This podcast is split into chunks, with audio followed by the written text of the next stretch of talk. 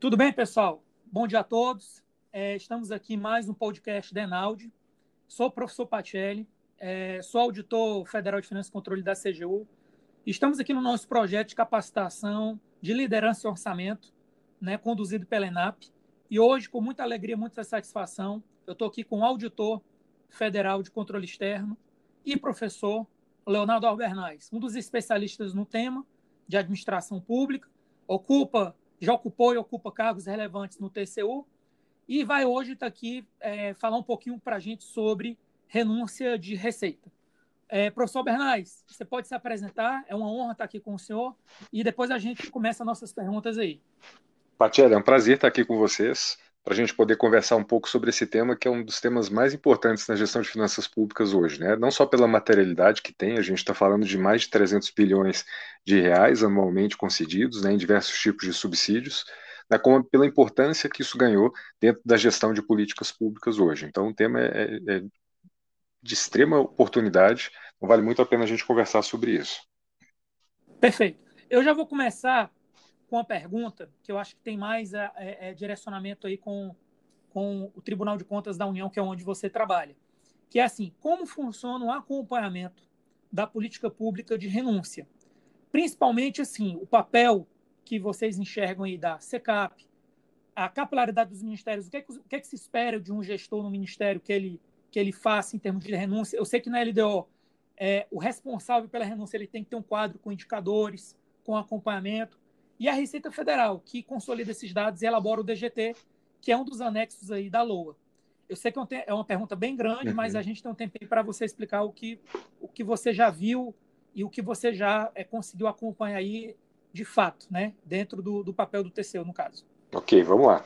Acho que tem duas dimensões aí que a gente precisa pensar toda vez que a gente está falando da renúncia tributária. Tem uma dimensão que é a dimensão mais fiscal propriamente dita, né, que é essa dimensão do o quanto aquela renúncia ela impacta a, a, gestão fiscal, quanto ela pode impactar as metas fiscais, quanto ela pode impactar o orçamento, seja daquele exercício em que ela foi instituída, seja nos exercícios seguintes, né? Então tem essa dimensão, essa dimensão ela é muito mais controlada ali pelo Ministério da Economia. Né? ou seja, principalmente Tesouro precisa acompanhar, a Secretaria de Orçamento Federal precisa acompanhar, a própria Secretaria da Receita precisa acompanhar, ou seja, você precisa entender como é que aquela renúncia, aquela renúncia que existe, ela está impactando a sua arrecadação e ao impactar a arrecadação, como é que ela vai limitar o que você vai poder gastar, né, o que, que vai ter como é que isso vai condicionar o seu orçamento e como é que isso vai condicionar o próprio atingimento das suas metas fiscais. Né? Então, teria esse lado, né, de você olhar a questão fiscal orçamentária, e aí a gente está falando muito estritamente do Ministério da Economia. Então, esse é um dos lados que a gente precisa ter. Né? E, esse, esse lado é preenchido principalmente por essas secretarias. Depois, você tem um lado da política pública em si. Ou seja, a maior parte das renúncias tributárias são destinadas a financiar determinadas políticas públicas. Né? Uma forma de financiamento que não é exatamente o gasto orçamentário, é um gasto indireto, um tipo de gasto tributário, mas você tem que pensar né, sob essa ótica. Você está colocando recurso público ali para financiar uma determinada política pública. E aí você precisa ter essa responsabilidade que você teria também com as políticas públicas que estão financiadas com, com o orçamento tipicamente, né? Ou seja, você precisa ter a sua capacidade de monitorar e de avaliar a sua política pública, até para você fazer a reflexão sobre se ela deve ser continuada, se ela deve ser reduzida, se ela deve ser restringida, se ela deve ser modificada ou até se ela deve ser ampliada e prorrogada. Então, esse tipo de decisão requer esse tipo de monitoramento e avaliação. E aí a responsabilidade primária para fazer isso é do órgão gestor da política pública. Até alguns anos atrás, a gente tinha uma dificuldade que boa parte da, na verdade, mais da metade das renúncias não tinham sequer um órgão gestor, consignado legalmente falando, né? Mas ah, de uns três anos para cá a gente tem isso, então a gente sabe quem é o, o, órgão gestor de cada uma das renúncias tributárias que a gente tem, e, e, a gente precisa que esse órgão faça então a, a, a, esse acompanhamento né, da, da, qualidade da política pública em si. E a gente tem ainda o SECAP, né, que foi uma grande inovação, e aí com o SECAP a gente tem essa grande vantagem também, de você ter uma agenda de avaliação fazendo ali a crítica às renúncias. E aí sempre essa ótica, né? Assim, olha, será que a gente está falando de uma renúncia que traz realmente benefício? Será que o custo-benefício compensa? Será que tem um custo de oportunidade aqui? Eu teria uma outra forma mais eficiente, mais efetiva de realizar aqueles objetivos? Então você vai ter o SECAP trazendo essa visão de fora do órgão gestor da política pública, mas conseguindo trazer algumas avaliações bem importantes. Eu acho que isso foi um dos grandes avanços que a gente vem tendo aí nos últimos anos, né? sobretudo nesses dois últimos anos, o SECAP tem produzido avaliações bastante interessantes e isso tem fomentado a discussão sobre o que a gente deve fazer com algumas das renúncias é, que têm maior materialidade que a gente tem hoje. Né? E, e, ao, e ao lado disso tudo, né, Patieri, os órgãos de controle, CGU e TCU principalmente, que, que examinam ali o tema, sobre essas duas óticas, né? sobre essa ótica orçamentária fiscal né, que é um dos pontos importantes, e sob essa ótica do financiamento da política pública. E quando a gente olha para essa ótica do financiamento da política pública, você tanto tem aspectos de conformidade, será que aquele beneficiário ele está entregando as contrapartidas necessárias, será que ele está preenchendo os requisitos, seja essa ótica mais operacional, de você verificar se os resultados estão sendo alcançados, né, se está valendo a pena, se está sendo eficiente ou não, enfim, para dar essa visão mais ampla. Perfeito, muito bom, ficou bem claro. Vamos para a nossa próxima pergunta, que é uma pergunta que ela, ela, ela, tem, ela não é uma pegadinha, mas é, é aquela coisa que a gente ouve, a gente ouve a mídia, né? E a gente ouve alguns, algumas discussões e sempre tem aquela dúvida é, que algumas renúncias, às vezes, eu, as generalizações, né? uhum. né? Que toda renúncia é boa, toda renúncia é ruim. Uhum. E a minha pergunta vai nesse sentido, que é cortar a renúncia. Necessariamente, você que já estudou uhum. o tema, vai gerar um aumento de arrecadação ou não necessariamente? O que, é que você acha tem sobre esse, esse tipo de análise? É, com certeza não necessariamente. Imagina se a gente falasse assim, que a gente faz uma estimativa, a Receita Federal faz essa estimativa e diz assim, olha, a gente tem 300 bilhões aqui em gastos tributários previstos para esse ano. Imagina que a gente tivesse uma revolução na nossa legislação, que envolveria até mexer na Constituição em alguns casos, em leis, na maioria dos casos, e em outros casos em decreto, e você extinguisse qualquer coisa que pudesse ser entendido como subsídio não seria verdade que a gente teria uma arrecadação aumentada em 300 bilhões no ano seguinte. Não é? Ou seja, não vai acontecer. Não só porque, quando a gente está falando da, da, da, apuração dos subsídios, a gente está falando de uma estimativa. Né? Então, por exemplo, pega o caso do Simples Nacional. Né? Se você extinguisse o Simples, não quer dizer que aquelas empresas que estão ali elas pagariam o tributo normal, elas poderiam migrar para outros regimes diferenciados, elas poderiam eventualmente até deixar de existir, elas poderiam simplesmente não conseguir pagar os impostos. Então, não necessariamente aquilo que se estima como perda de arrecadação viraria arrecadação se a renúncia saísse, seja por motivos, né, motivos de, da própria apuração da renúncia, seja pelos efeitos econômicos, seja pelos efeitos da legislação tributária. Não, não é uma coisa é, eu cancelo a renúncia, vira arrecadação. É lógico que algumas renúncias, se você é, diminuí-las, reduzi-las ou até extingui-las, você pode ter ganhos tributários. E outras não, e outras você vai ter outro efeito, você vai, você vai ter a perda até da empresa. Então você não vai perder só o, o tributo que você já está perdendo, você vai perder a própria empresa e não vai ter arrecadação da mesma forma. Então é preciso realmente. Daí essa importância da gente falar sempre da avaliação, né, Patielli? É, tanto do ponto de vista fiscal quanto do ponto de vista da lógica da política.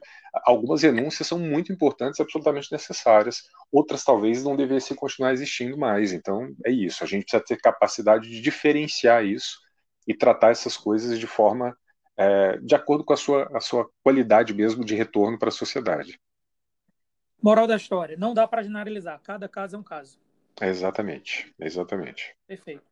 Então, chegando já na nossa terceira e última pergunta, e aproveitando que você é auditor federal de controle externo no TCU, que é assim, na sua, com base na sua experiência, quais são os acordos ou quais são as decisões mais recentes, mais recentes ou mais relevantes que você considera assim, cara, isso aqui realmente foi um marco em um termo de decisão pelo Tribunal de Contas. Isso daqui é uma coisa que o gestor ou a administração pública tem que deixar no radar, né? Ou seja, quem está trabalhando com isso, seja SECAD, seja os gestores que estão na ponta, como você citou muito bem, seja a própria Receita, ou seja os órgãos de controle. Devem ter muita atenção quando se fala sobre renúncia. Seria a última pergunta. Tá. A gente, se a gente for olhar assim, acórdãos específicos, né, para renúncias específicas, a gente teria várias. Mas eu pensei em a gente situar aqui três acórdãos que têm um, um caráter mais geral, né, assim, que tem um impacto mais geral na, na, na questão da temática das renúncias, é, e a gente falar um pouco deles em vez de entrar em acórdãos específicos sobre uma renúncia específica. Eu citaria três acórdãos. Um deles, ele já tem mais de 10 anos, mas ele foi um dos acórdãos mais marcantes aí na história da, do, do, acompanhamento do tribunal, né? Eu diria que nessas, se a gente for olhar nessas, desde a da lei de responsabilidade fiscal para cá, a gente teve um grande trabalho de tentar fazer esse tema é, ganhar a atenção da sociedade, porque ele é relativamente menos transparente do que a discussão orçamentária. Eu acho que agora a gente tem conseguido isso, né, Patielli? Nos últimos anos, esse tema é, ganhou a pauta da sociedade, todo mundo se interessa por ele. Então, o, o, o primeiro desses acórdons é o 747, acórdão 747 de 2010. Todos esses que eu vou falar são três acórdons, eles são do plenário do TCU. Esse primeiro acórdão, o 747, ele, ele acabou tendo um, um, uma grande discussão jurídica em torno dele, é, em torno do que se deveria chamar de medidas de compensação previstas no artigo 14 da LRF. Então, esse acordo ele trouxe algumas questões mais gerais, dizendo assim: olha, você precisa sistematizar o rito de análise das proposições de renúncia. Assim, precisa ter uma regra, um regramento mínimo para você saber quais são as competências, quem que analisa, qual é o papel da Receita, qual é o papel do Tesouro, qual é o papel da SOF, qual é o papel da PGFN. Então, sistematizar esse rito de análise é importante, porque senão as renúncias vão ser aprovadas de uma maneira desarrazoada. Então, esse é um ponto. É, aí, do ponto de vista fiscal, né, você precisa tratar as medidas de compensação. O artigo 14 ele exige né, medidas de compensação quando você institui uma medida, uma renúncia de receitas. Essas medidas de compensação elas precisam estar transparentes, né? Elas precisam constar no demonstrativo de subsídios que o artigo 65 da Constituição prevê, que precisa ser enviado ano, a cada ano quando você encaminha o projeto de lei orçamentária anual ao Congresso, e precisa constar do anexo de riscos fiscais da LDO. Né? E outro ponto importante do artigo 14 foi dizer que as medidas de compensação previstas lá no artigo 14 são aquelas que são taxativamente definidas ali, ou seja, são medidas que têm a ver com o aumento de receita proveniente da elevação de alíquotas, ampliação da base de cálculo, majoração ou criação de tributo ou contribuição. Ou seja, o governo até então ele utilizava outros outros artifícios, né? ele utilizava alguns manejos uhum. ali orçamentários financeiros, é, por exemplo, excesso de arrecadação, ele usava como medida de compensação, e a partir desse acordo ficou estabelecido que isso não poderia ser feito. Ou seja, se você for conceder uma medida e ela for impactar o orçamento do ano, você precisa ter uma outra medida que aumente a receita para compensar aquilo. Então, esse foi o 747. Ele foi é, bem impactante à época, ele, ele trouxe reflexos até hoje, né? Sobre a forma como a gente gerencia as renúncias. E até hoje, assim, quando você lida com, com os órgãos né, que lidam com o tema, eles trabalham com esse acórdão como referência. Perfeito. Um outro acórdão, já, já no meio do caminho aí, é o 1205 de 2014. É, o 1205 de 2014 ele foi um trabalho bastante amplo em que a gente fez um levantamento sobre, as, a, sobre a situação da governança das renúncias de receitas. Então, a ideia foi fazer um levantamento de quais eram as renúncias de receitas, as várias dezenas de renúncias que existem, e falar é, sobre elas é, observar como é que estava ali a qualidade da gestão. Né? E aí saíram várias recomendações, dizendo, olha, você precisa ter prazo determinado, a renúncia não pode nascer valendo para sempre. A legislação prevê isso, isso é uma boa prática. Você, você coloca a renúncia para valer por cinco anos, não por 50, porque você tem tempo para reavaliar, para decidir se ela deve ser prorrogada ou não. Né? E aí ele trouxe outras questões, né? mecanismos que ele deveria ter, né? mecanismos de acompanhamento e avaliação. Esses que agora a gente tem, mas na época a gente não tinha, né, Patielli? que a gente está falando do SECAP, o SECAP não existia, né? E você praticamente não tinha essas avaliações. Então, a ideia era recomendar, você tem que ter mecanismos de acompanhamento e avaliação, você tem que ter cronograma para mostrar como é que você vai demonstrar isso para a sociedade, mostrar que resultados você está tendo. Do lado da Receita, a Receita precisa publicar os cadernos metodológicos e a memória de cálculo para mostrar para a sociedade de que forma ela está apurando esses, esses benefícios, porque são estimativas, são questionáveis, você tem que poder mostrar isso para a sociedade, os estudiosos trazerem as suas contribuições e ir melhorando isso. E, e, até o básico, né? E que até é interessante a gente ter que falar isso, mas estava lá como recomendação. Olha, se você tem uma renúncia e ela é uma política pública, é estranho que você tenha renúncias que não tenham objetivos definidos, indicadores definidos, metas estabelecidas, e a maior parte das renúncias tinha essa cara. Então, uma das recomendações era definir objetivos, indicadores e metas. Então, isso também foi um acórdão bem, bem, bem marcante para a gente. E, por último, o acórdão 907 de 2019, 907 de 2019. Esse acórdão ele tem muito a ver com a questão da LRF, porque assim, o que, que a gente observou? Que a gente tinha é, saiu de uma consulta que foi feita pelo Ministério da Fazenda à época, e ele foi bem interessante porque a pergunta era: você tem algumas legislações que são aprovadas sem obedecer completamente todos os requisitos que estão na Constituição ou que estão na LRF. Então, você tinha a situação de você ter, por exemplo, saindo um pouco, fazendo um paralelo né, com, a, com a renúncia tributária, você tinha uma situação de você conceder um determinada, por exemplo, uma determinada subvenção econômica, só que você não tinha previsão orçamentária. Então, evidentemente, aquilo não era execuível, né? Então, esse é um exemplo. Quando a gente traz esse exemplo para a renúncia, o que, que a gente está dizendo? Olha, se você aprovar uma legislação que conceda um benefício, você continua tendo que observar o artigo 14. Então, se você esqueceu de fazer a medida de compensação quando você aprovou essa renúncia, agora você tem que adotar a medida de compensação, porque senão a sua renúncia não pode entrar é, em, em, em plena eficácia, ou seja, ela não vai ter eficácia plena.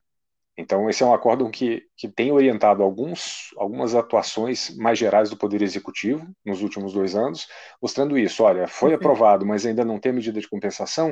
Antes daquela renúncia poder ser usufruída, eu preciso ter é, aquela medida, é, enfim, aquela medida de compensação que vai garantir que eu não vou ter o um impacto no orçamento, que eu não vou bagunçar a meta fiscal do ano, por exemplo. Então, esse, é, esse é um, ele tem muito foco na questão é, fiscal mas também é essa dimensão né, mais, mais geral de como é que uma renúncia de receita às vezes impacta a gestão do orçamento ou a gestão é, do, do, resultado fiscal do exercício. Perfeito. Leonardo, muito, é, Leonardo Bernardes, muito obrigado pela sua participação, certo? Acho que ficou muito claro aí para todo mundo. Como eu sempre digo, aqui a ideia é despertar curiosidade, saber onde, sabe, ter uma noção geral sobre o que você precisa aprofundar sobre o tema, né? E gerar curiosidade. Eu acho que o pessoal realmente que nos assistiu teve essa curiosidade. Eu vou te passar agora para você fazer os seus encerramentos e depois a gente dá por encerrado. Fica à vontade aí para falar qualquer coisa que você queira. Obrigado, Pacelli. Ah, vou voltar ao, ponto inicial, né? Assim, a gente é, viu nos últimos anos crescer muito a importância da renúncia de receitas. A gente viu ela sair de mais ou menos dois pontos percentuais do PIB ali no início da década para chegar ali em torno de 2015 a gente está falando aí de, de, um conjunto de subsídios chegaram a quase 6,5 pontos percentuais uh, do PIB. Né? Especificamente, a renúncia de receitas está sempre acima, tem estado nos últimos anos acima de 4 pontos percentuais do PIB. Então, ela mais do que dobrou em termos do que ela significa. Então, de novo, né, não significa que você deva extingui-la, mas significa que você deve avaliá-la muito bem, tratar dela muito bem como a gente normalmente trata da questão orçamentária. Talvez esse seja o ponto mais central para a gente refletir. O, gasto orçamentário ele é muito discutido, né? porque você tem uma discussão ali dentro de um jogo de soma zero que existe no orçamento. Se você tira de um lugar para colocar em outro, aquele lugar que perdeu sente a falta e você tem a disputa orçamentária. A renúncia de receitas ela não tem isso. Então ela é menos transparente, ela é menos evidente, ela é menos controlada, ela não tem os ritos do processo orçamentário, então exige mais esforço nosso, nosso como agentes públicos, dos órgãos públicos e da própria sociedade para que a gente esteja sempre olhando para ela. Porque você tem renúncias que foram concedidas dezenas de anos atrás, elas vão se perpetuando. E, eventualmente, elas significam uma perda de recursos e perda de recursos que fazem faltas em outras áreas. Então, é importante a gente estar atento a, a, esse, a esse dispositivo, a esse mecanismo de financiamento, não para demonizar, mas para a gente saber que a gente precisa acompanhar, que a gente precisa monitorar, precisa avaliar, para que a partir daí você possa tomar as decisões políticas muito bem informadas sobre o que funciona e o que não funciona nessa área. Perfeito. Leonardo, muito obrigado. Auditor Federal, professor Leonardo Bernais, meu colega há muito tempo aí das jornadas aí no é setor isso. público. Desejo para você muita saúde, muita paz para você e sua família e que a gente possa se encontrar aí, certo? Em outros Obrigado, eventos. Obrigado, Foi um Obrigado. prazer.